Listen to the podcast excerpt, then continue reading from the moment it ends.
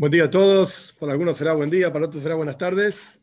En el lugar donde estén en el mundo, estamos aquí en una nueva clase, una nueva charla sobre asuntos para Bnei Noyach. Estamos estudiando, como siempre menciono, Joibes Olebovis, los deberes del corazón. Ya estamos en el noveno portal de 10, que dice que nos falta poco. Hoy, Dios mediante, terminamos el noveno portal y las próximas dos clases probablemente nos tomemos para los, el, el último portal y después pasaremos a, continuando con nuestros mismos asuntos de Breinoyas, pero a otros textos, a otros asuntos, a otras cuestiones. Estamos básicamente en, la, mitad del noveno portal, en donde el portal se llama Shara Prishus, el portal de la separación, digamos, donde uno se, básicamente, muy en resumen, se separa de las cosas mundanas, materiales de este mundo. Y repito, simplemente en resumen, la pequeña introducción que hice la vez pasada para que nadie me la interprete por si escuchan solamente este, esta clase del portal y no la anterior, o no la introducción de la anterior, que nadie enfoque en forma errónea este concepto de prishus. Y el resumen de lo que yo dije en la introducción en la clase anterior es que si bien existe el concepto, como lo vamos a estudiar, lo vamos a ver en el judaísmo, para todos los seres humanos, el concepto de apartarse de lo material, porque al fin y al cabo no somos animalitos, somos seres humanos, paréntesis dentro del resumen, etcétera, eh, en el judaísmo no estamos para nada de acuerdo con el concepto de la evolución, no somos amebas mejoradas, no somos monos que caminamos erguidos, ni nada por el estilo, somos seres humanos totalmente diferentes que cualquier otra criatura de la tierra. Todas son lindas y buenas y, Dios, y, todas son creadas por Dios y Dios las aprecia a todas, tanto las amebas como los perros, gatos y las plantas, todo lo que quieras. Pero nosotros somos seres humanos, que de hecho hoy vamos a estudiar muy en resumen, pero vamos a hablar de ese tema también, de qué significa ser seres humanos. Entonces, eh, volviendo a la cuestión, si bien existe el concepto de prishus, apartarse de las cuestiones mundanas y qué sé yo, pero hay que tener cuidado. Hoy en día, si vamos a enfocarnos demasiado en esto de apartarnos, vamos a terminar como los monjes en el Tíbet, apartados del universo entero, eh, sentados sin decir una palabra por no sé cuántos años. Este no es el objetivo de la, creación, no es el, enfoque judaico para ningún ser humano de ninguna forma, sino que todo lo contrario, si fuimos, puestos, en el mundo, es para que utilicemos el mundo en el servicio a Dios según la forma que corresponda, según las características de cada cuestión y cada cosa, etc. Bien, la clase pasada vimos que uno tiene que ser cuidadoso con la lengua, la lengua es extremadamente peligrosa, por eso tiene varios guardianes, los dientes y los labios, por eso hay vida y muerte en la lengua, como hablamos en la clase pasada. Uno tiene que cuidar también lo que uno ve. Y ya dijimos que cuando uno ve cosas negativas en otros es una prueba de que uno mismo lo tiene. Hoy vamos a avanzar sobre otros sentidos del ser humano cómo uno debe ser cuidadoso. O sea, porush, apartado de las, cosas, de las, cosas, mundanas en cada una de las partes de su cuerpo. Hoy vamos a ver diferentes partes del cuerpo, pero el mismo concepto se aplica incluso a otras partes que en el texto no están mencionadas. El texto que nosotros vamos a seguir es el resumen que escribió el Shnei Zabris, el Vishaya Horvitz, sobre el, los deberes del corazón. Parte de este texto como ya mencioné muchas veces, no está orientado el texto necesariamente a Bnei Noyach, sino que yo estoy adaptando algunas ideas para, de, de, de este texto para Bnei Noyach. Entonces hay una pequeña parte del texto que habla específicamente de comida kosher. Kosher en hebreo significa apropiado, adecuado. Y kosher quiere decir adecuado para el consumo de un judío. Comida kosher. Y también hay ropa kosher, etcétera, hay ropa ksheira, diferentes cuestiones que ahora en ese momento para hablar. Hay palabras eh, palabras adecuadas y palabras que no son adecuadas, sea como fuere, la parte del texto que habla específicamente de comida kosher, yo la voy a saltear porque no tiene que ver con nosotros. Hay una, un, un, asunto nada más que no está en el texto que lo voy a agregar, lo menciono ahora porque vamos a empezar un párrafo que habla específicamente del tema comida. Así como uno se aparta de otras cuestiones en el mundo, la lengua, los ojos, como mencionamos, la comida también. Como uno se aparta del tema de comida, de las cosas del mundo, uno tiene que fortalecerse y no comer, excepto lo que uno necesita para vivir, para estar sano. Por supuesto que un ser humano no come y se muere. Fuimos creados para comer, nos guste o no nos guste. La cuestión es que, ¿cuánto tenemos que comer?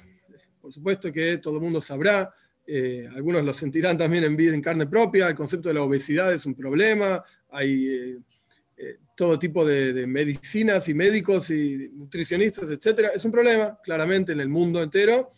Entonces, plantea el Joibe y Solebovis, los deberes del corazón, que parte del concepto de apartarse del mundo es, pues no comas más de lo que necesitas.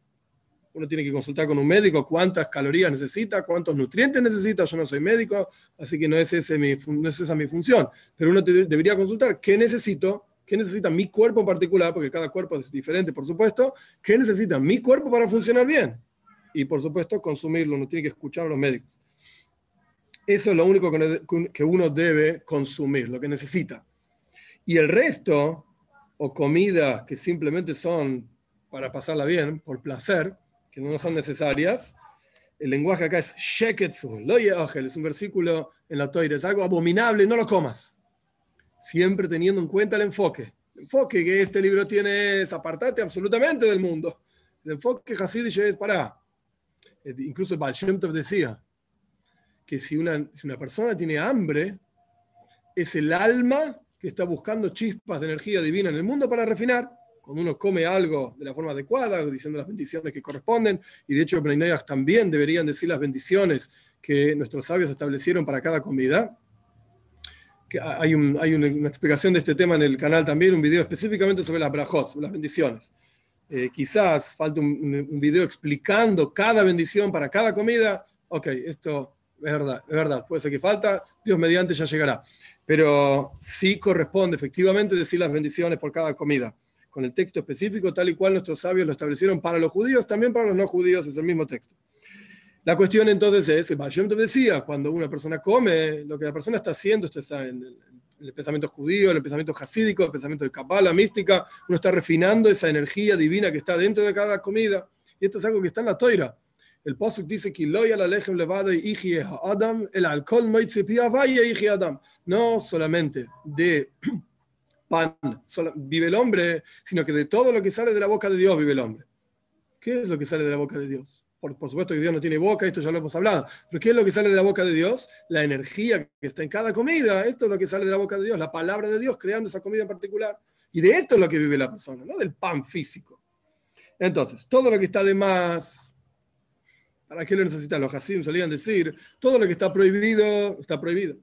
Todo lo que está permitido, ¿quién lo necesita? ¿Para qué? No, toda comida que está de más, por así decir, o que uno come como, un bestia. La palabra aquí es alata. Alata en hebreo es cuando a los camellos se le abre la boca y se le enchupa la comida literalmente adentro de la boca para que el camello coma. No sé por qué hacen esto, pero así es la definición de alata. De esto, esta palabra se aprende de Eisaf. Cuando Eisaf se encuentra con Yaakov y le pide la famosa comida de, lentejas, etc., le dice, aliteini no, mira, dame, enchufame en la boca, vertí así, agarrá la olla y tirá dentro de mi boca y yo voy a comer. obviamente no es una comida normal que cada uno come como un ser humano normal, eh, pero eso era Eisaf, esto significa alata. Si vos comes así, sos un animal, básicamente. Sos un bestia. Entonces, todo ese tipo de comidas de bestia son totalmente abominables. Y como dice el texto mismo, la gila es la comida de Eisaf, que comió de la comida de Yaakov tenés que comer siempre, buscar comer comidas de mitzvah. Esto tiene que ver con diferentes preceptos que el pueblo judío cumple que están relacionados con la comida. Por ejemplo, cuando se hace una circuncisión, es una fiesta muy grande y se hace una comida. Es una comida de mitzvah. Comer mismo es una mitzvah en ese lugar. Uno debe intentar participar en ese tipo de comidas. Es decir, no solamente participar de esas comidas, sino que uno siempre debe tener en mente que cuando come, come por la salud de su cuerpo, para el servicio a Dios y no solamente para tener placer. Ahora bien, como dije antes, no todos estos asuntos aplican necesariamente a Bnei porque hay comidas que Bnei pueden comer tranquilamente. Entonces hay varios puntos. Punto número uno, hay una mitzvah, que no voy a explicar todos los detalles ahora porque en ese momento, de Eiber Minachai. Un Ben tiene, Ben, Bas Noyach, Ben es hijo, Bas es hija, tiene prohibido comer una porción de un animal vivo el concepto de esta mitzvah, más allá de los detalles, el concepto de la mitzvah es, tan desesperado estás por comer, que ni siquiera esperaste que el, animal se muera y ya te lo estás comiendo. Esto muestra este concepto de desesperación, este concepto de gobernar sobre las pasiones. ¿Tan fuertes son tus pasiones que tenés que comer de esta manera? Espera que se muera por lo menos. Esta es la idea, más allá de comida kosher o no kosher, que no necesariamente se aplica para Bnei como vamos a explicar en un minuto, pero el concepto es gobernar por sobre vos mismo. No comas como un bestia, no comas como un animal. ¿Qué es lo que tenés que comer? Comelo, pero ¿cómo comes? Entonces, uno debe tener cuidado con estas cosas y comer solamente lo necesario para el cuerpo.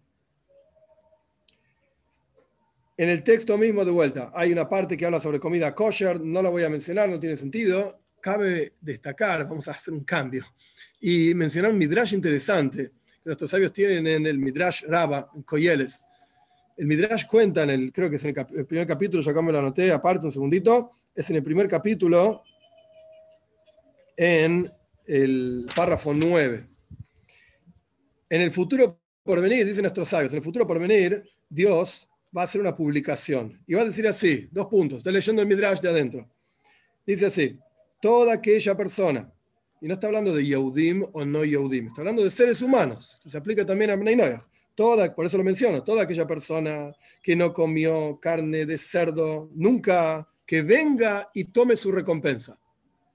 Quiere decir que existe un concepto de recompensa incluso para Bnei si no comen carne de cerdo. ¿Es una mitzvah? No. ¿Es una prohibición para Bnei comer cerdo? No. Está permitido. Pero el Midrash trae una, historia interesante. Dios va a dar cierta recompensa para aquellos que no comen carne de cerdo.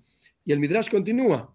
Muchos de las naciones del mundo vinieron y querían recibir su recompensa porque no comieron carne de cerdo nunca y vienen y obtienen su recompensa. Entonces en ese momento Dios dice, bueno, ok, ok, vamos a cambiar un poco la frase. Voy a dar recompensa para aquellos que no comieron eh, neveiles, treifes, diferentes palabras de cosas que no son kosher para Yehudim, pero sí son aceptables para Bnei. Entonces Dios da la, recompensa que corresponde, etc. Y Midrash sigue con otras cosas que ahora no importa. Pero la cuestión es que existe este concepto de recompensa para Bnei por no comer cerdo. Pero de vuelta, nunca hay que confundir, no es una prohibición, está permitido 100%. 100%. Entonces, uno tiene que acostumbrarse a evitar comer de más, eh, tanto en calidad como en cantidad, y reducir, eh, esto va a reducir lentamente el Yetzirah, la inclinación al mal, y va a ser más fácil para uno el ayuno. Ya hablamos anteriormente en otras, otras clases, el concepto del ayuno no necesariamente se aplica hoy en día. Hoy en día uno redime los ayunos con tzedaka, con caridad, con ayuda a prójimo, etc. Y así tiene que hacer uno también, no solamente con la comida, sino con el sueño y con las ropas y con todas las cosas. Uno tiene que reducir su beneficio y placer de este mundo. Y entonces, esto será una persona que lo llamamos Kadosh. La traducción de la palabra Kadosh en hebreo es, en castellano la traducción de la palabra en hebreo es santo. Pero el concepto de santo es algo que está apartado. Justamente el portal de Prishus, de apartarse de las cosas mundanas, esto es lo que quiere decir la palabra santo, es algo que está apartado y no se mezcla con las cosas mundanas. Y este asunto de ser un Kodesh, de ser santo, no fue solamente dicho para los tzadikim, para los justos, que son personas de nivel espiritualmente, espiritual muy elevado, etc., sino que esto fue dicho para toda persona, incluso el Rambam, acá no lo menciona, pero Maimonides tiene una, explicación interesante al respecto de los levim, los levitas.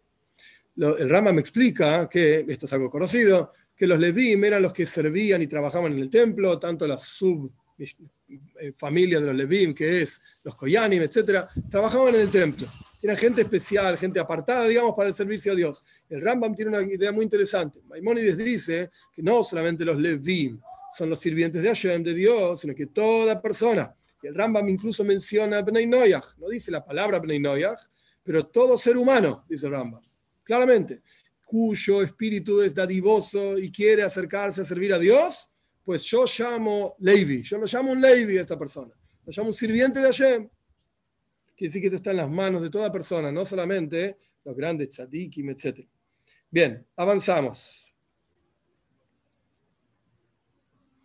Avanzamos. Lo mismo ocurre con la audición. Hasta ahora hablamos de la boca también.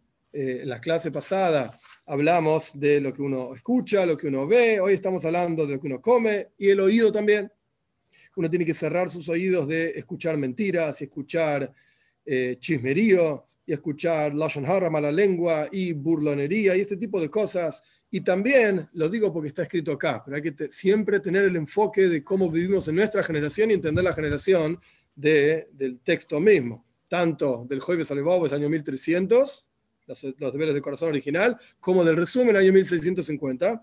Uno tiene que evitar escuchar todo tipo de cantos, música y risas.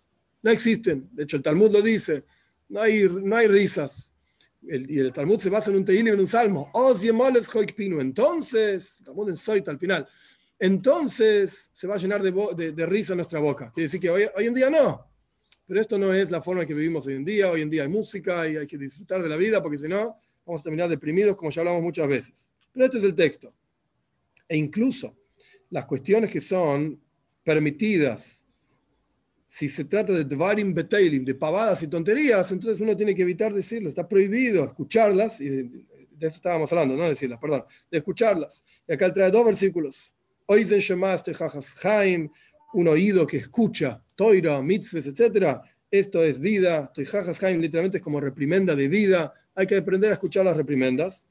Y uno tiene que tornar su oído y escuchar las palabras de los sabios y no escuchar tonterías y esto ya lo hemos hablado también, cuando una persona quiere decirte Lashon Hara, mala lengua sobre otra persona, simplemente le decís, no quiero escuchar, no me interesa. Lo que tienes para decir sobre este y aquel no me interesa, no lo quiero escuchar.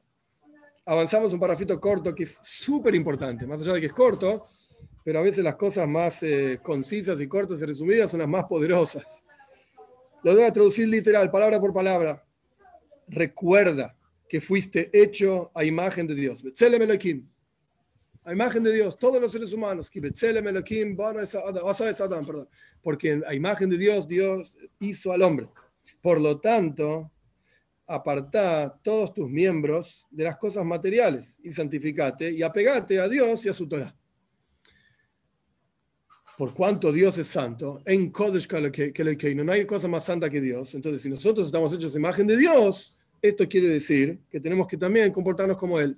Y esto es a lo que yo me refería anteriormente al respecto de la evolución, etcétera, que no somos animales mejorados.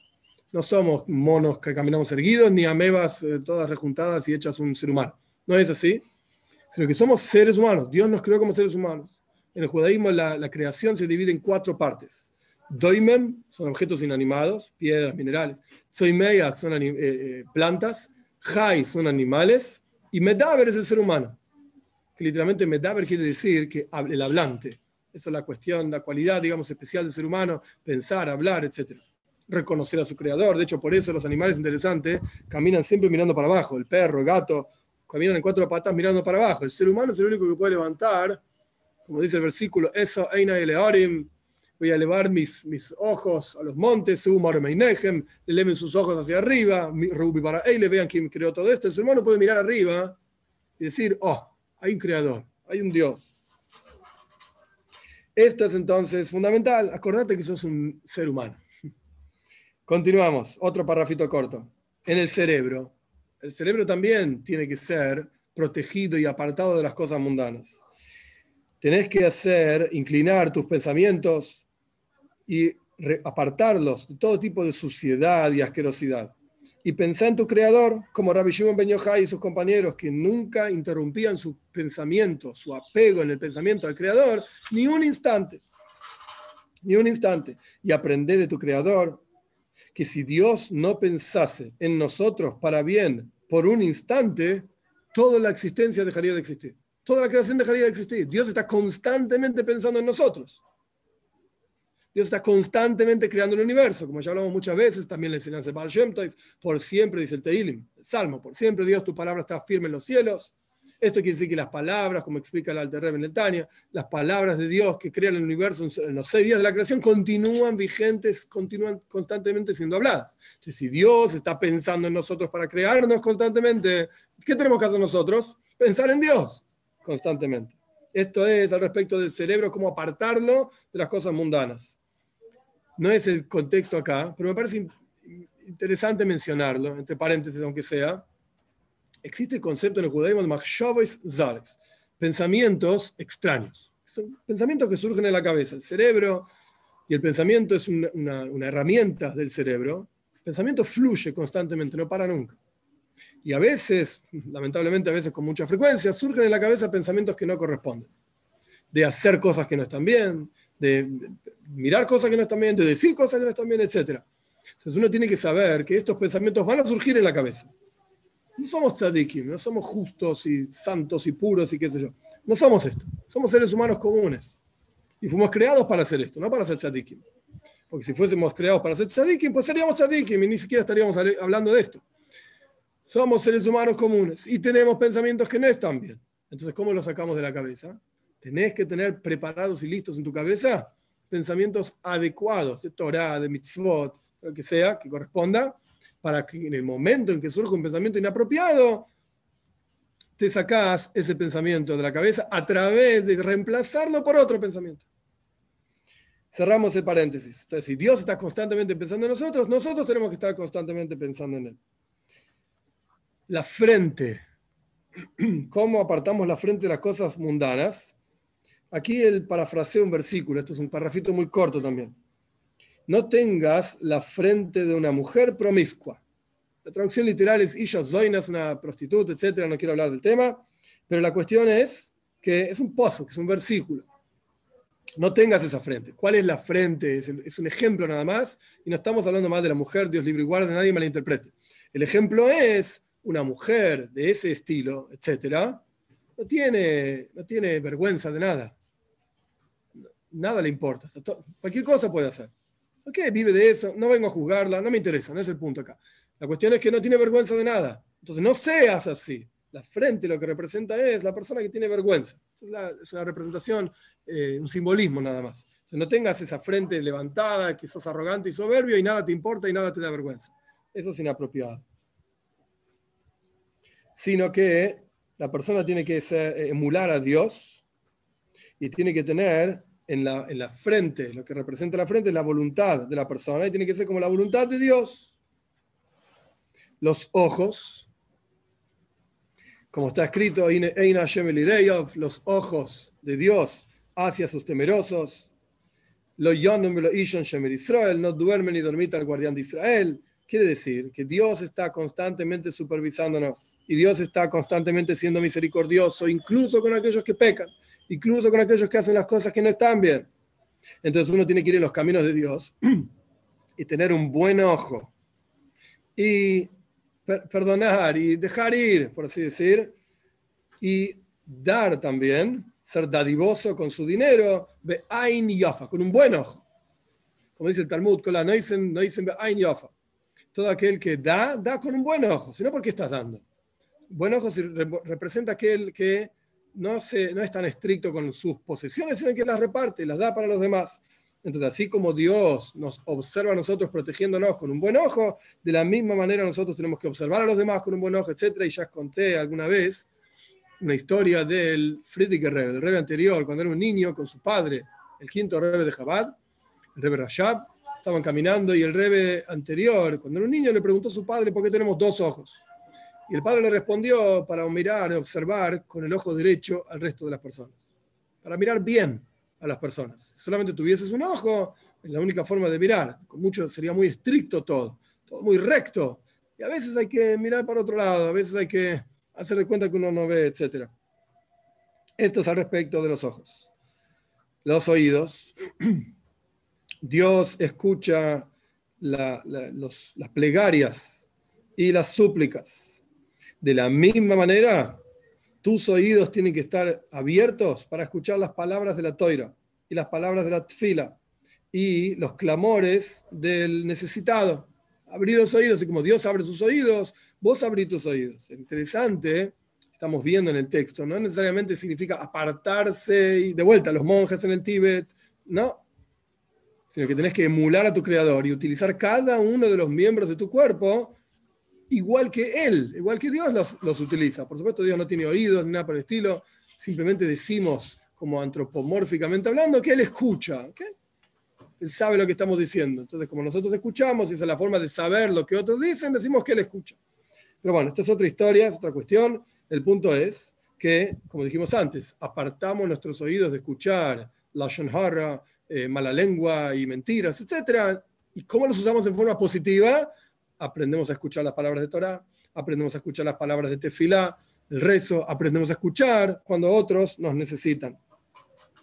Y si vos escuchás que te faltan el respeto, no respondas.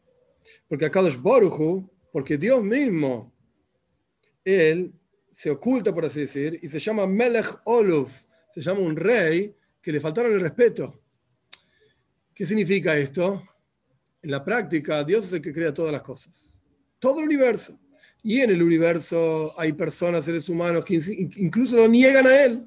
No existe y no me importa y lo insultan, etc. Uno podría pensar, ¿qué tendría que hacer Dios?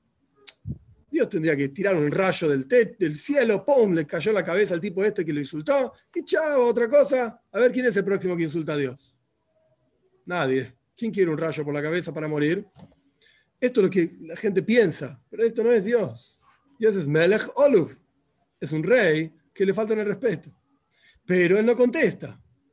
¿Por qué es así? Para tener libre albedrío. De vuelta, si cada vez que uno hace algo que está mal le cae un rayo en la cabeza, a ver quién es el próximo que hace algo que está mal. Nadie. Seríamos todos angelitos, todos los, santitos y nos portaríamos todos muy bien. Y esto está en el Sefer Iyov, también el libro de Iyov, se queja de esto, que los, piratas mueren en el medio del mar y nadie se enteró que el tipo murió. Pirata mató, robó, violó, etcétera, no le importaba nada. Estaría bueno, dice Iyov, ver cómo se muere. ¡Ah! Dios, la justicia divina le dio por la cabeza al pirata. Pero no lo vemos esto. Se muere en el medio del mar cuando nadie se enteró y se le hundió el barco por una tormenta y otra cosa. La justicia divina se aplicó. El tipo se murió, tuvo lo que se merecía, por así decir. Pero no lo vimos. Y justamente a propósito es así. El sistema es así para que tengamos libre albedrío. Para poder elegir hacer el bien o Dios libre igual de lo opuesto. La cuestión entonces es que con los oídos tenemos que aprender a no responder los insultos. Muy difícil, porque uno se enoja y que me decís a mí, quién sos vos y qué sé yo. Es muy difícil, pero bueno, no estamos diciendo que tenga que ser fácil.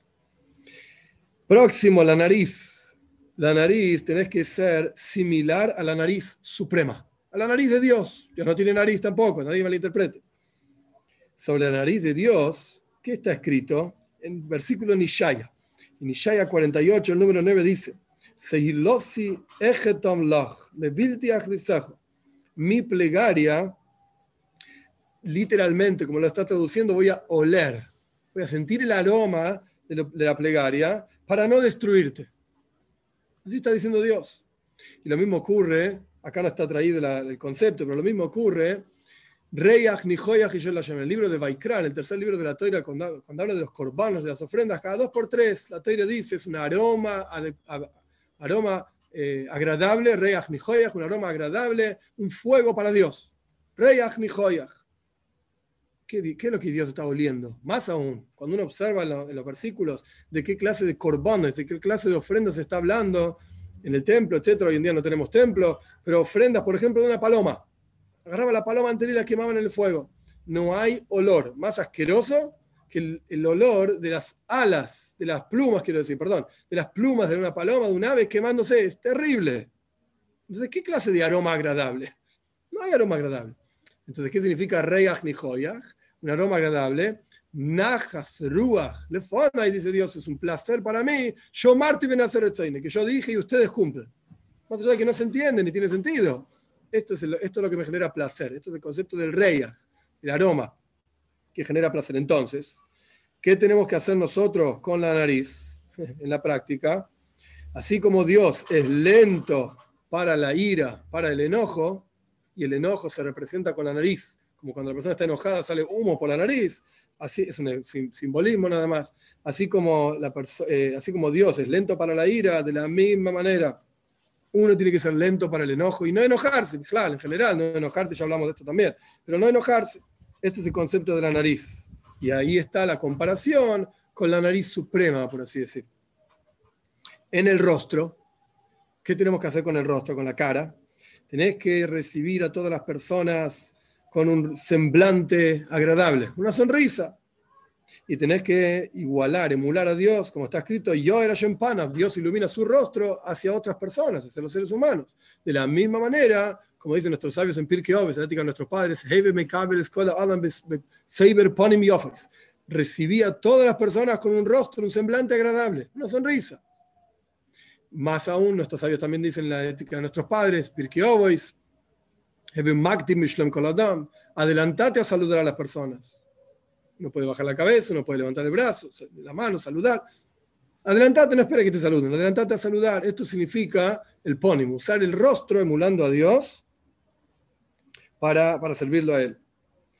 Con la boca, tenés que ser similar a la boca de Dios. Así como de la boca de Dios no sale nada malo, de tu boca tampoco tiene que salir nada malo. Incluso nuestros sabios dicen, acá no lo menciona, pero nuestros sabios dicen en el Talmud que hay un pacto que Dios hizo con los labios, que todo lo que uno dice, ojo, porque tiene algún tipo de kium, algún tipo de sostén, se cumple de alguna manera. Hay una historia del Baal Shem muy interesante, que una vez estaban los, los, estudiantes de Baal junto con él en la sinagoga, y en la sinagoga del Baal Shem había dos personas que se estaban peleando, estaban discutiendo no sé qué cosa, y uno de los dos estaba extremadamente enojado, y le dijo al otro, le dijo al otro te voy a cortar como un pescado. Como uno agarra el pescado, lo corta al medio y le saca toda la, la, cosa que tiene adentro, te voy a cortar como un pescado. Entonces Baal Shem cuando escuchó eso, le dijo a sus estudiantes, agárrense cada uno de las manos y los que están en un círculo, y los que estaban al lado de él, a derecha izquierda, él agarró las manos de esos talmidín, de esos estudiantes, y el Baal dijo, cierren los ojos. Cerraron los ojos y vieron, con los ojos cerrados, por así decir, vieron cómo en la práctica el tipo tenía un cuchillo en la mano y estaba cortando al otro, a su compañero con quien estaba discutiendo como un pescado, lo estaba cortando al medio como un pescado. Los estudiantes se asustaron, en medio de la sinagoga, una persona cortando a la otra como un pescado, abrieron los ojos en la práctica estaban ahí los dos tipos discutiendo, gritándose uno al otro. Sebastián me explicó, de todo lo que uno dice hay un resultado en el mundo. A veces el resultado es material y a veces el resultado es espiritual, pero el resultado está igual. ¿Por cuánto este tipo dijo que lo iba a cortar al otro como un pescado? En la práctica, espiritualmente hablando, pasó eso, lo cortó como un pescado e incluso cuando uno habla bien de otras personas, uno despierta cosas positivas en, las otras personas, y lo mismo se entiende al revés, cuando uno habla mal un libre guardo, uno despierta cosas negativas en la otra persona, literalmente. Y esto lo explicamos también en la clase pasada respecto del Lashon Hara, la mala lengua. Nuestros sabios dicen que la mala lengua mata a tres personas: el que habla, el que escucha y el sobre quien se habla. El que habla, no, está hablando mal. El que escucha puso el oído para escuchar algo malo. Pero ¿qué culpa tiene quien, sobre quien se habla? Y la explicación es lo que acabo de explicar, lo que acabo de decir. Cuando se habla mal de esa persona, se está despertando en esa persona algo negativo. E incluso en Hasidus está escrito, el pensamiento sobre otra, positivo sobre otra persona también tiene un efecto positivo sobre esa persona. Pensar bien sobre otro tiene un efecto. Ni que hablar, el concepto de hablar. Entonces, que nos por cuanto Dios todo lo que dice y todo lo que hace es bueno, y uno tiene que usar su boca para hacer cosas buenas, que no salga de tu boca ninguna palabra mala, ninguna maldición, ninguna excomulgación, ni, siquiera libre batalla, ni siquiera pavadas. Como dicen nuestros sabios en el Shema Israel, Vedibarta Bam. Uno tiene que hablar palabras de Toira. Bam, Tienes que hablar palabras de Toira y no pavadas. ¿Qué haces hablando pavadas? ¿Qué haces utilizando uno de los miembros que Dios puso en el, ser humano a imagen de él para algo que está opuesto a él. Tonterías. Estás hablando tonterías. Continuamos. Las manos. Las manos tienen que estar abiertas hacia los pobres. Exactamente igual que Dios, como está escrito. Odisea dejo Dios abre sus manos y sacía en el, en el Salmo 145, sacía todo lo vivo, todo lo vivo, perdón, con lo que necesita cada una de esas criaturas. Entonces vos tenés que utilizar tus manos de la misma manera. Y ahí entonces vas a hacer, vas a igualar todos tus miembros a los de Dios, como dijimos anteriormente, Betzelem fuiste creado imagen de Dios, entonces tenés que utilizar todos tus miembros para el servicio a Dios. Y acá él trajo algunos ejemplos. Eh, otros ejemplos serían las piernas para correr a hacer mitzvot. Así cada uno puede encontrar diferentes ideas de cómo utilizar el, cuerpo mismo para el servicio a Dios. Y esto es, lo repito simplemente porque es parte de lo que estamos estudiando, esto es justamente la forma de apartarse de las cosas mundanas, que es lo que estamos estudiando. Lo que viene ahora es un párrafo que no tiene directa relación con Bnei así que lo voy a explicar, explicar y aclarar, pero el concepto sí tiene relación. No la mitzvah propiamente dicha. El párrafo que viene ahora habla sobre Shabes. Como ya expliqué en otro momento también, Shabbat no es una mitzvah para Bnei.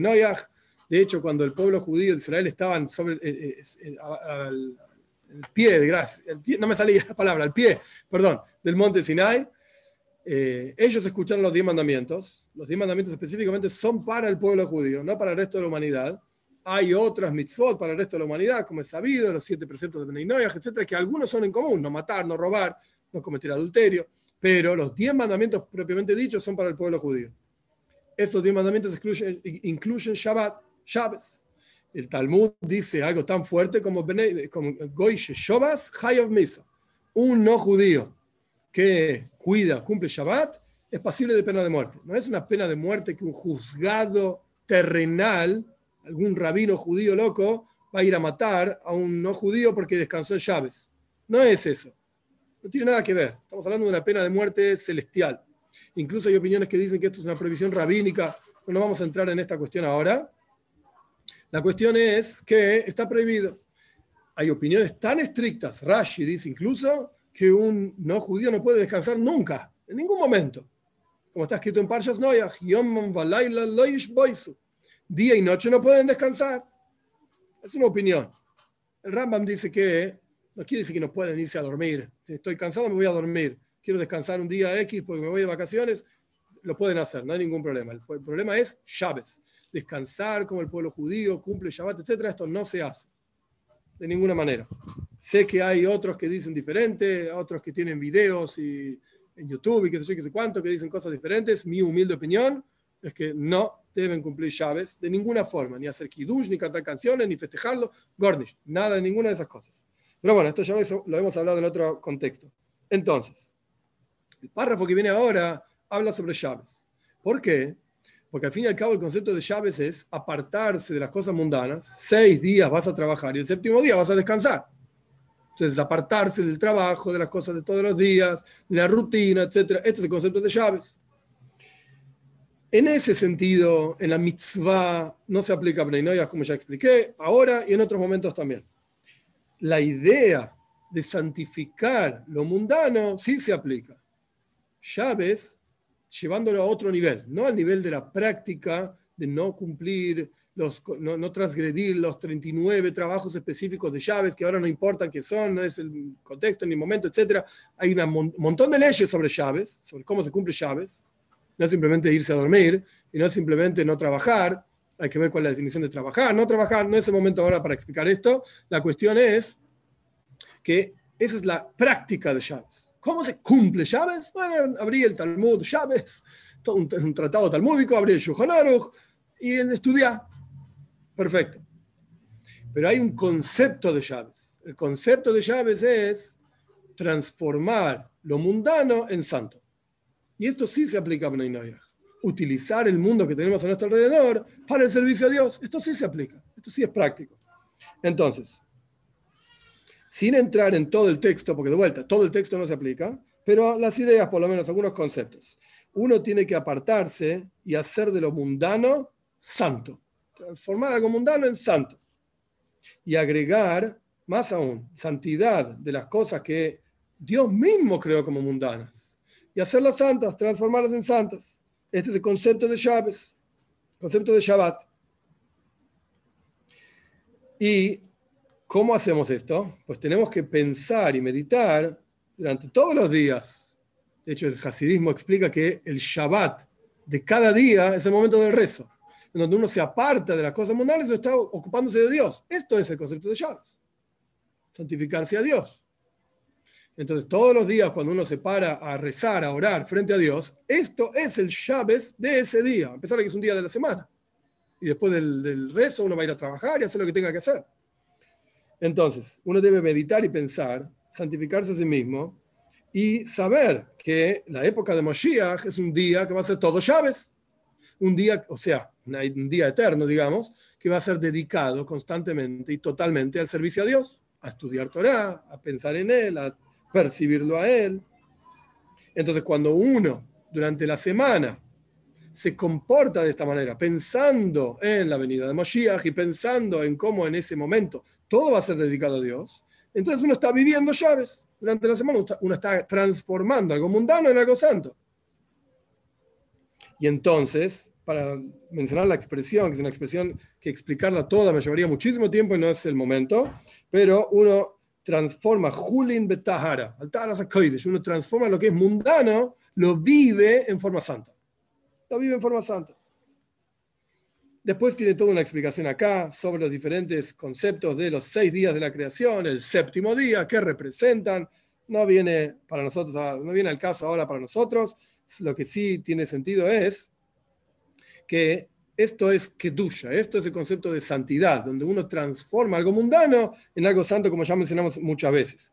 Y él termina diciendo, yo me, engancho en el texto, salté una parte a propósito, porque habla de llaves, como ya dije, pero me engancho en el texto en un concepto muy interesante que de hecho acá no está explicado, pero ya lo explica en otro lugar, en, otro, en otra parte su libro, es un libro muy amplio. Dice, y esto es tu Dios, el quejo, tu Dios.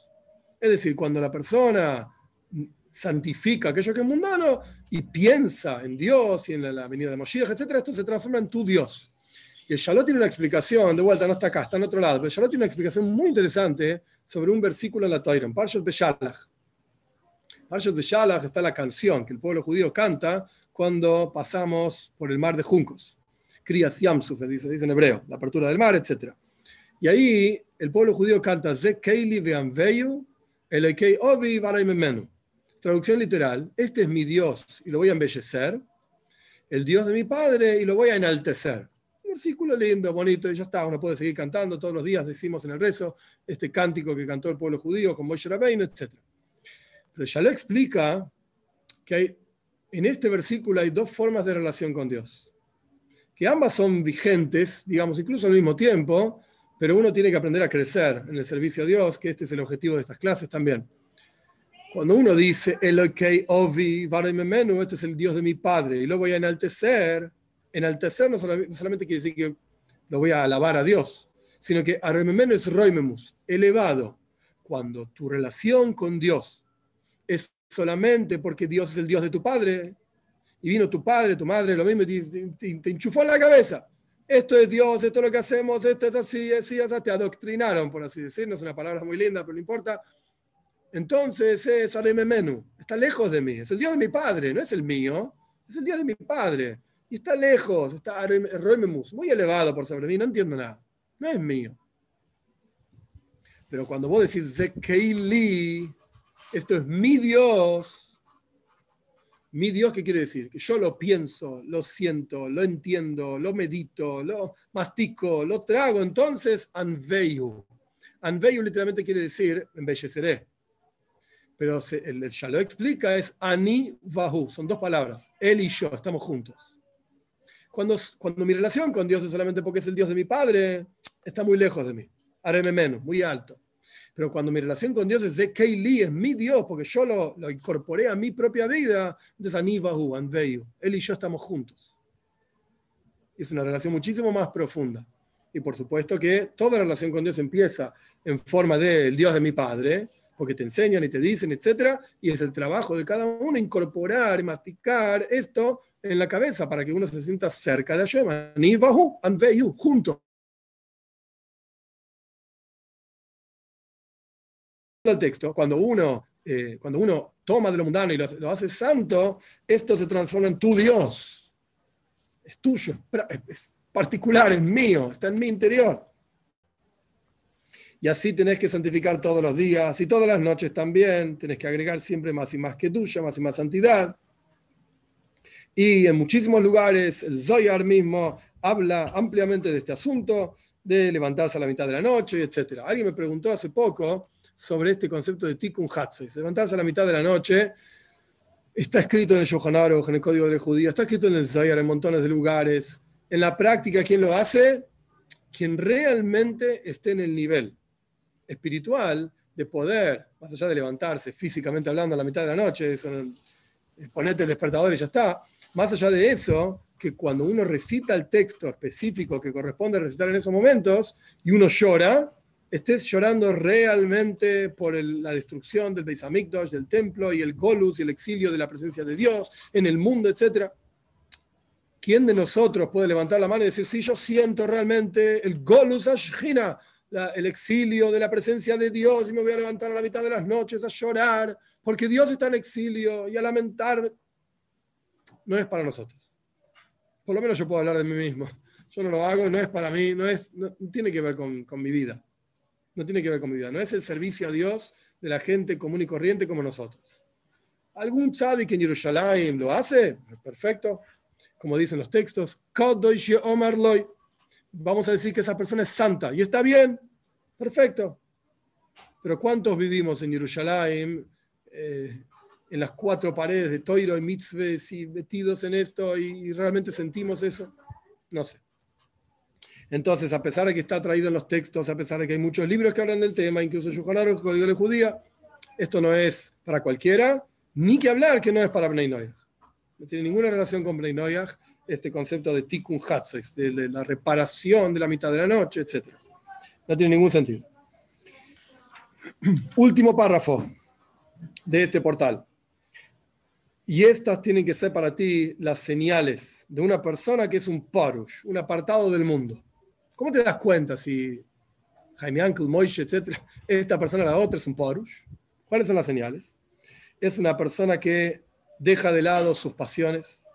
Es una persona que es solitario, misboided, no se mezcla con cualquiera. Es una persona que en el rostro vos ves el brillo que tiene y sin embargo la sonrisa que tiene en el rostro y sin embargo el duelo en el corazón. Y su corazón está como presionado, tensionado constantemente. Su alma está rebajada, no se venga, no guarda rencor, no desea y no habla en, el, detrimento de las demás personas, odia ser, gobernar por sobre otros, es una persona tranquila, tiene mucha vergüenza, tiene mucha paciencia. Si se enoja, no se enoja, no, no lo hace, digamos, eh, terriblemente y no queda ninguna marca de ese enojo, no generó ningún, ningún, eh, ningún daño, digamos, con ese enojo gobierna sobre su, sobre su yetzer, sobre su inclinación al mal. No menciona a las personas lo malo que hicieron. Ah, ¿te acordás cuando me hiciste esto? Lo tengo acá guardado, ¿eh? no me olvidé, etc. Sino que, sino que al revés, habla de las cosas buenas que el otro dice. Mirá, ¿te acordás cuando me hiciste este favor y me hiciste el otro favor, etc. Su bondad es muy poderosa. Su pacto es fiel, o sea, lo que dice lo cumple sus grandes sufrimientos, tiene grandes sufrimientos y sin embargo muy pocas quejas. Espera los decretos de su creador y desea el juicio en el mundo de su creador. Y su carga es liviana, es decir, no se pone él como carga sobre las demás personas y su ayuda es mucha. Es alguien apreciado y estar junto con él es, genera simja, genera alegría y se aleja de las quejas y de los suspiros. Y si le preguntan, él da, o sea, si le piden, da. Y si le quitan, va a perdonar. Y si, si algo no lo tiene, entonces va a ser dadivoso. Si ve, que, ve que otra persona no tiene algo, va a dar, va a ayudar.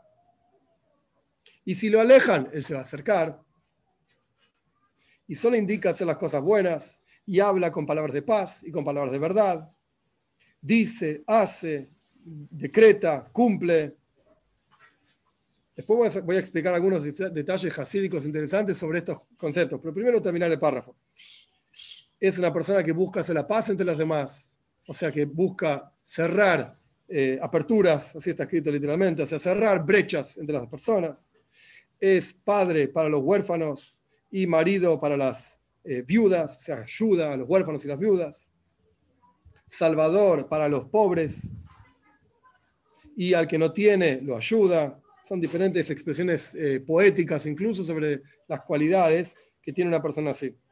Ama a Dios, persigue su voluntad, la de Dios, ama a las personas de justicia y es fiel para las personas que son verdaderas, menciona al inteligente o sea, constantemente está buscando sabiduría más, más inteligencia, y le enseña al tonto, y conoce sus defectos, y recuerda sus pecados, y todas sus acciones son refinadas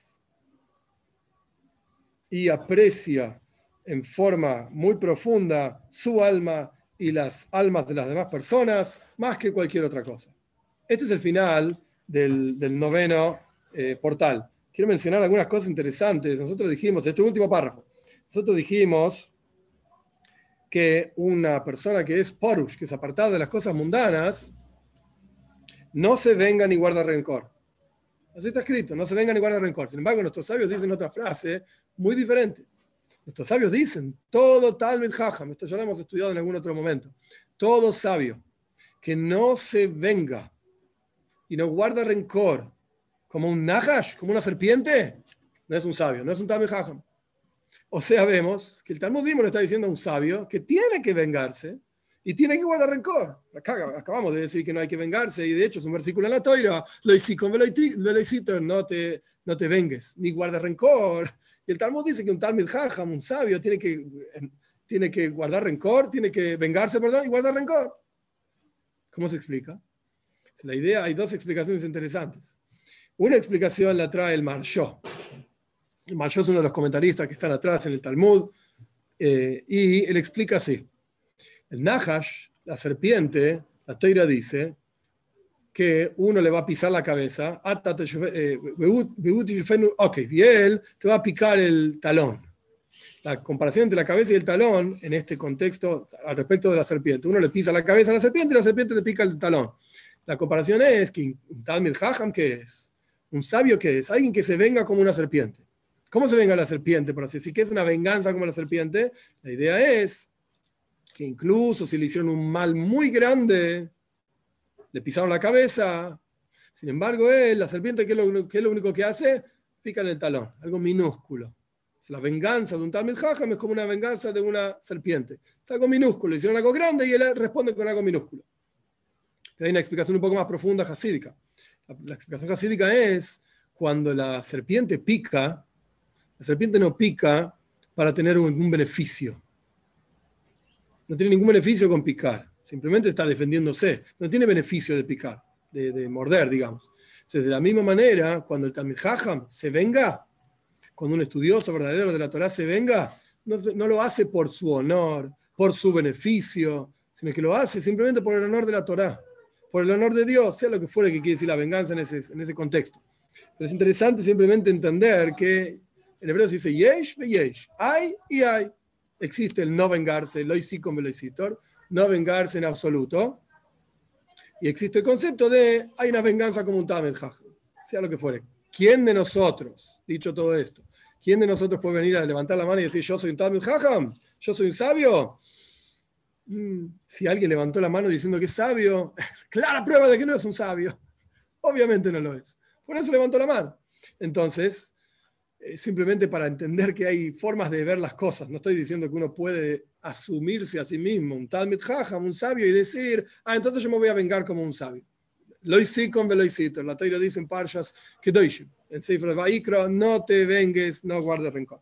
Esto por un lado. Interesante, simplemente para cerrar, dijimos que el, la persona que es un Parush, Goizer Umekayem, decreta y cumple. Yo digo que voy a hacer esto, ah, voy a hacer esto y vas a ver lo que va a pasar.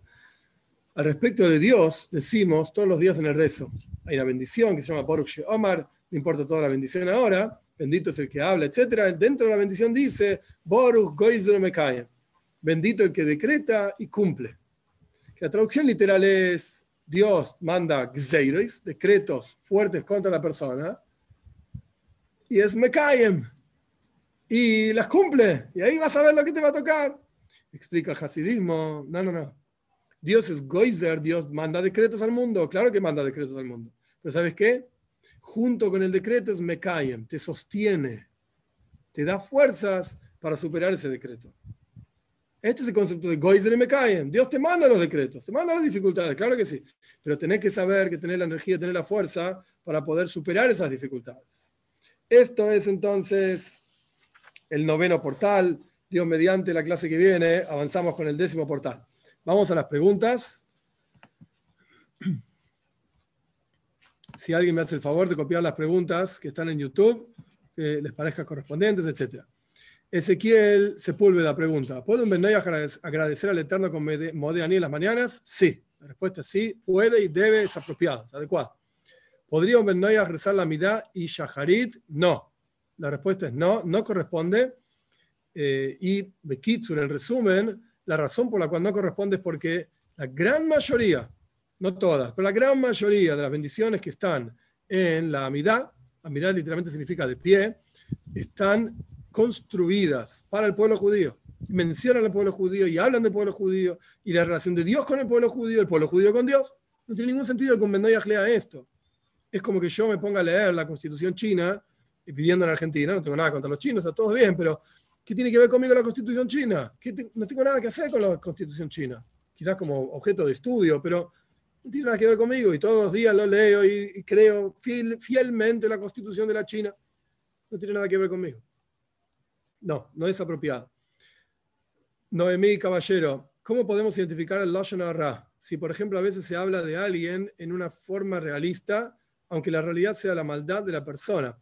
No importa si es realista o no es realista. Toda frase cuyo objetivo sea hablar mal de alguien, o incluso, ¿qué quiere decir hablar mal de alguien? Por ejemplo, hay todo un libro entero del Hofetz Haim, Meir Kagan se llamaba, Meir Cohen Kagan, Shmira Saloshen, el, cuidado de la lengua. Los Hasidim no somos muy estrictos en esto, no es el momento ahora para toda la explicación, pero en la práctica no estudiamos esto de los Hasidim. Pero ahí él explica en Shmira Saloshen diferentes formas de Lashon Arra, qué sé yo. Lashon Arra incluso es cuando uno está diciendo verdades de la persona. Hay dos cosas, una se llama Lashon Arra y otra se llama Moitzi Shemra. Lashon Arra significa mala lengua. Moitzi Shemra significa difamar. Mala lengua quiere decir incluso si decís verdades pero lo decís con un objetivo negativo. Por ejemplo, si tenés, estás charlando con alguien que sabes que no aprecia a tal persona. Estás charlando con Moishe y vos sabés que Moishe no lo aprecia a Jaime. Entonces vos le decís a Moishe, ¿viste el nuevo auto que se compró Jaime? ¿Es verdad que Jaime se compró un auto? Sí. ¿Es verdad que es nuevo? Sí. ¿Es verdad que es lindo? Sí. Pero justo a Moishe le tenés que decir, ¿Viste el nuevo auto de Jaime? ¿Qué va a sentir Moishe? ¡Ah! Maldito sea, que se muera Jaime y su auto y que se atropelle. Que... Porque lo odia. ¿Por qué lo odia? No sé, no importa. Estaba prohibido odiarte. Los cisnes, No odies a tu hermano en tu corazón. Pero no importa, la realidad es esa. Y vos sabés que Moishe lo odia a Jaime. Entonces, ¿para qué le decís, viste el nuevo auto que se compró? ¿Qué lograste con eso? Generar más y más odio. Eso es la Yonarra. Entonces, no importa si es verdad o si no es verdad. La cuestión es que no, no corresponde. Rubén Pizarro, me compré un Humash e intento leer una parcha diaria. A veces no puedo. Sí, es larga. Como antes no tenía hábito de lectura, tengo que parar cada cierto tiempo para descansar un poco la mente. Correcto. Me pongo a ver los árboles, el celular por cinco minutos. Sí, está bien. Es correcto lo que haces. Te digo más. Dos puntos. Punto número uno. Cada parashá está dividido en siete porciones que se leen en la sinagoga. Los judíos leemos en la sinagoga todos los sábados a la mañana. Shabbatot. Entonces, en lugar de leer toda la para allá todos los días, que va a ser pesado, lee una porción de esas siete, no sé qué libro te habrás comprado, pero en muchos libros está dividido también en las siete porciones. Eh, lee la porción de cada día, el domingo la primera porción, el lunes la segunda porción y así sucesivamente, y el sábado termina leyendo la séptima porción. Esto por un lado. Por otro lado, nuestros sabios explican, tampoco de vuelta, no sé qué libro te compraste, pero hay interrupciones entre los diferentes párrafos en la Torá. Esto no está en todos los libros porque ocupa lugar y hoy en día los impresores, los editores quieren ahorrar lugar, ahorrar papel, etc. Entonces ponen todo junto y le ponen una letra Pei. Pei es Posuach, eh, no importa, una Samach, Sosum, abierto, cerrado, donde había interrupciones en los párrafos. La cuestión es que hay partes en la Torá donde no hay, no hay texto. Y nuestros sabios dicen que porque es así, ¿Por qué hay espacios en, el rollo de la Torá donde no hay texto, no hay letras? Porque Dios le estaba dando a Moishe un espacio para pensar, para incorporar lo que Dios acaba de decir. Ese silencio de letras es el silencio divino, por así decir, para que Moishe incorpore las ideas. Y si Dios tuvo que hacer eso con Moishe Rabbeinu, el profeta más elevado que nunca hubo un profeta como él en toda la historia, nunca va a haber, etcétera, nosotros cuando leemos, cuanto más aún que necesitamos mucho espacio para pensar, para incorporar, etc. Ezequiel Sepúlveda, depende del nivel del tzadik, porque existen incompletos y completos, hay hombres superiores, tzadikim, bnei alía, lo opuesto de un raya, esto está en el Tania. Si yo podría definir lo que es un Beinoni, hay que estudiar Tania. Me diste una clase de los capítulos 10, 11, 12 de Tania. Hay que estudiar. ¿La Ra podría definirse como comentarios verdaderos negativos? Sí, lo expliqué. Rubén Pizarro, ¿la plegaria del viajero es apropiada de Bnei Noyaj? Interesante pregunta, yo diría que sí. Luz, para el Noágida que tiene negocio de comida, ¿puede vender guisado de puerco para el cliente? Sí. Keila, un Ben Noyaj, si puede celebrar el séptimo día, pero sin cumplir los 39 melajot, ya que eso le corresponde al pueblo judío. Pero no está prohibido celebrar el Shabbat a un no judío. Creo que Mesushelach ya cumplía llaves. No, no estoy de acuerdo, Keila. No estoy de acuerdo. No, no sigue lo que dice Rambam el Rambam dice claramente, y por qué menciono y por qué eh, soy tan eh, repetitivo con el Maimónides, porque es el único que, el único legislador de los clásicos que legisló las leyes para Bnei Noyach también. El Rambam dice Befeirush, claramente, Goy Shovas Hayav Misa, la copia del Talmud, el no judío que cumple Shabbat, descansa Shabbat, es pasible de pena de muerte celestial aclaro y reclaro y subrayo, etcétera, etcétera. No, no es apropiado, está mal. Hay un video en el canal sobre ese tema. Keila, si maldecir es malo y nosotros somos a imagen y semejanza de Dios, y él maldijo a la serpiente, a Cain, a la tierra, etcétera, ¿no sería una característica heredada de nuestro lado de juzgar a, de Hashem? Ok, pero no somos Dios. Él sabrá a quién maldecir y nosotros. O sea, una cosa es emular las cosas positivas pero las cosas, si Dios se enoja, la Torah dice cada dos por tres que Dios se enojó con esto, se enojó con lo otro, entonces hay que enojarse. Claramente no. Rubén Pizarro, empecé a decir Modéani al despertar, pero el problema es que a veces me despierto a las 4, 5, 6 y he dormido pocas horas, por lo cual quiero seguir durmiendo. ¿Qué se hace en ese caso? Se dice Modéani, podés seguir durmiendo. Si tenés que levantar para ir al baño, por ejemplo, Ahí decís Moideani, te levantabas al baño y después seguís durmiendo y no es necesario decir de vuelta Moideani. Solamente una vez al día, se dice una vez al día, uno se renueva como criatura divina. Janet Cadena pregunta, ¿por qué uno puede llegar a sentirse raro o diferente por intentar al máximo estar alejado de las cosas mundanas? Algo así como no aceptado socialmente. ¿Cómo contrarrestar ese sentir para permanecer apegado a Dios? Está bien, la pregunta es buena.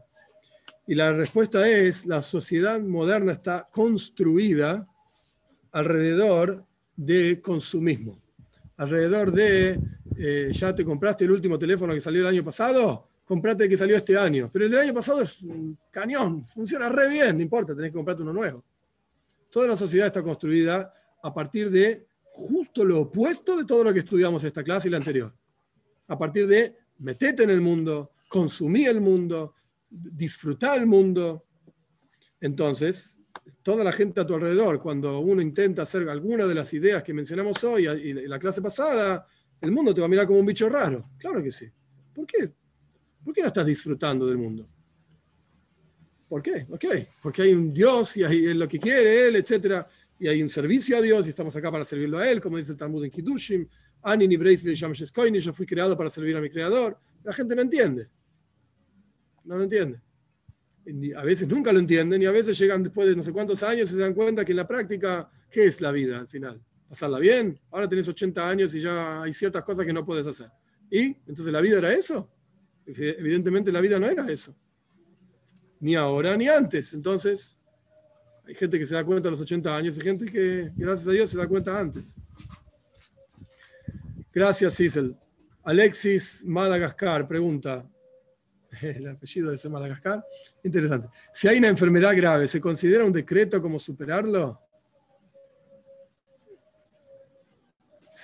Todo es creado por Dios. Si te sirve, a mí personalmente no, pero si te sirve pensar que cada cosa mala que te ocurre, lo digo entre comillas, eh, es un decreto divino y eso te, te mejora y desarrolla tu relación con Dios, ok, pero en general no. En general uno cuestiona esas cosas malas. Está explicado también en otras clases, las cosas malas, todo lo que viene de Dios es bueno, etc. todo es un decreto, claro que sí. Pero uno tiene que ver lo positivo de ese decreto. Lu García pregunta, ¿nos podría dar un ejemplo práctico sobre el enojo y la venganza de un tzadik?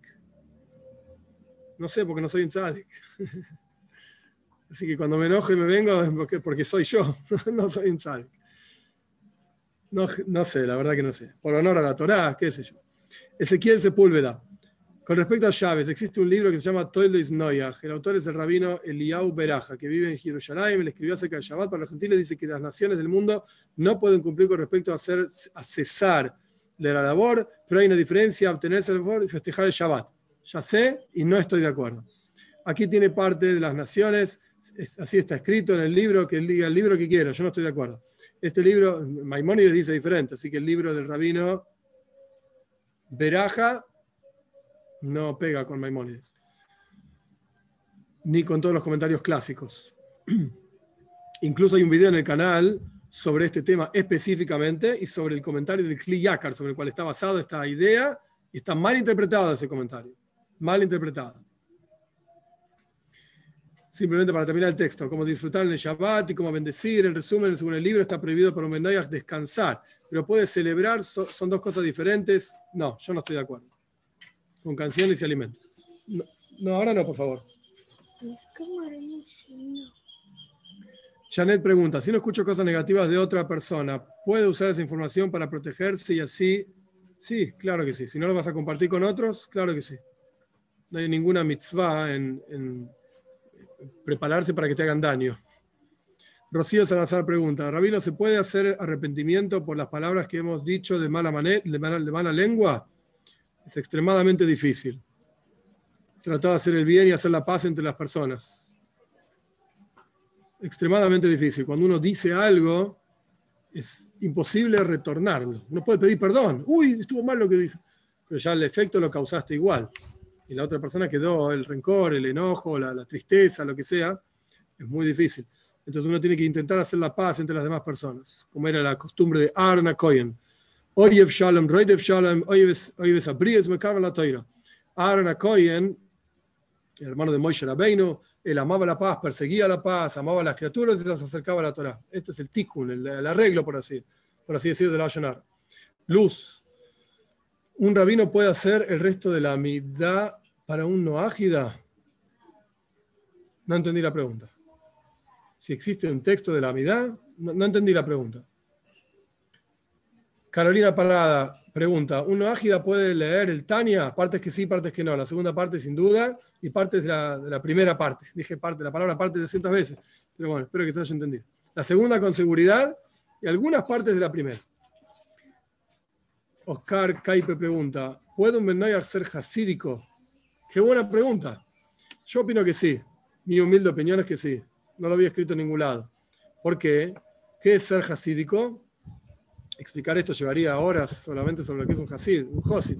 Pero la cuestión es, el josid es aquel que busca el servicio a Dios. Y cualquier persona puede hacerlo. Mirta pregunta, ¿no Ágida puede recordar el Shabbat Sí, Dios creó el mundo en seis días y el séptimo descansó, y esto es algo en la toira, y esto es algo que todos debemos saber, y esto nos recuerda en forma constante que el mundo es algo nuevo y no es eterno, como algunos científicos quieren decir incluso.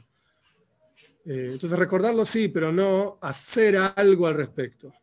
Ni la no observancia de las prohibiciones de Shabbat, ni tampoco la observancia del descanso de Shabbat. Es una falacia esto que mencionamos anteriormente, ya no me acuerdo ahora exacto. Un segundo, en nombre de Ezequiel que él citó al rabino Eliau Beraja, es una falacia eso. Llaves, eh, esto es una cuestión alágica, legal, tiene una mitzvah asei de Lishbois, una mitzvah positiva de las 613 mitzvot, una mitzvah positiva, quiero decir, las 248 positivas, espero que se entienda eh, de descansar y una mitzvah prohibitiva de no hacer los trabajos. Lo hizo hace melaja, no hacer los trabajos que corresponden, sea lo que fuera la definición de trabajo. Eh, ninguna de las dos cosas tiene que ver con Noyah. Keila Pero Rab, las cualidades de bondad, misericordia, etcétera, son expresiones de Hashem y el enojo y llegar a maldecir no está bien. Pero son expresiones que tenemos como seres creados por Hashem. Sí, somos expresiones que somos capaces de hacer, claro que sí. Entonces, ¿eso significa que emulamos a Dios y por eso nos enojamos? No tiene sentido.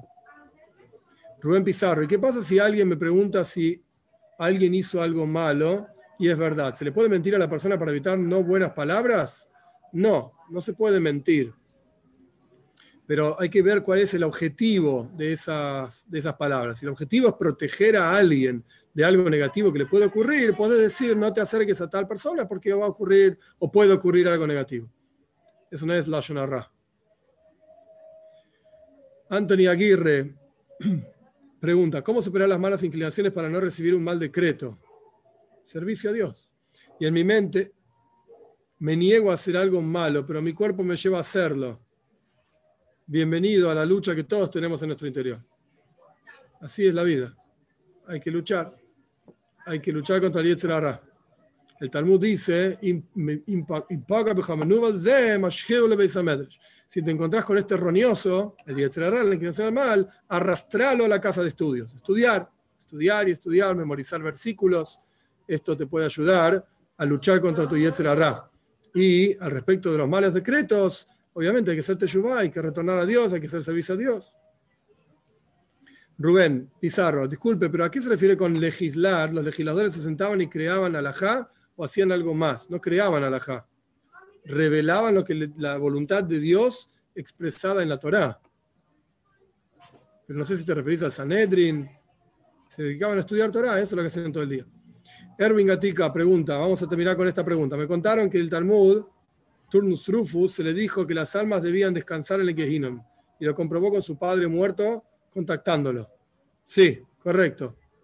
De hecho, interesante, hoy estuve a punto de contar una historia entre Turnus Rufus y Rabbi Akiva. Pero bueno, ¿qué va a ser? No la conté. La cuestión es que sí, es así, claro que sí. Hay Ganeiden, hay Gehinnom para las almas de judíos y de gentiles también. No, Dios mediante la clase que viene continuamos con el portal número 10, el portal del amor a Hashem, eh, y luego continuaremos con otras cuestiones que Hashem nos permita hacer, eh, hacer servicio a Él. Y como dice el Talmud, le mencioné anteriormente, yo fui creado para servir a mi creador, y hay otra versión del Talmud que dice, la única razón por la cual fui creado es para servir a mi creación. Toda mi existencia es servir a Dios, que podamos hacerlo con toda la fuerza, con toda la energía y que tengamos un excelente día.